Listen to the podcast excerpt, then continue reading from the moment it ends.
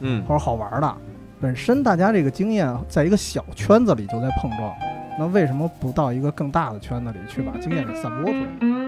对你说到这个是一个特别关键的点，因为嗯我这儿在做商业化的事儿嘛，大家都知道。其实好多人在跟我说说，哎呀，旅游这个领域啊不适合音频来做。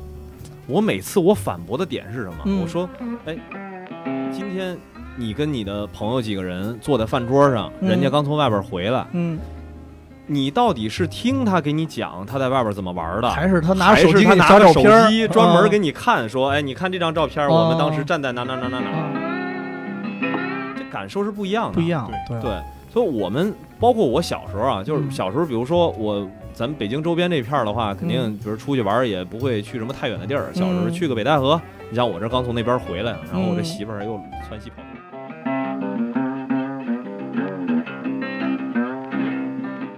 这这个故事就不重要了。嗯，这个你像去北戴河回来以后，不见得是要拿照片跟人去讲，基本上都说，哎，我们去那边之后，早上去看个日出，嗯。从哪个哪个地儿出去，然后嗯早上带着孩子去，哎，哪个地儿去挖了螃蟹还是怎么着，都是靠说。对，就说这个事儿吧，它并不影响你跟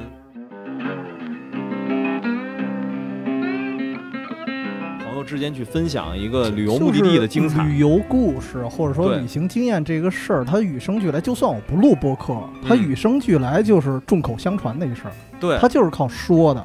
对对对对对对，我觉得视觉的这个东西呢，更多的是个补充。对对，所以你看，就是说旅游这个行业里面有专门做游记的，嗯那他用文字这种东西去给你描述一个地方，也会让你特别想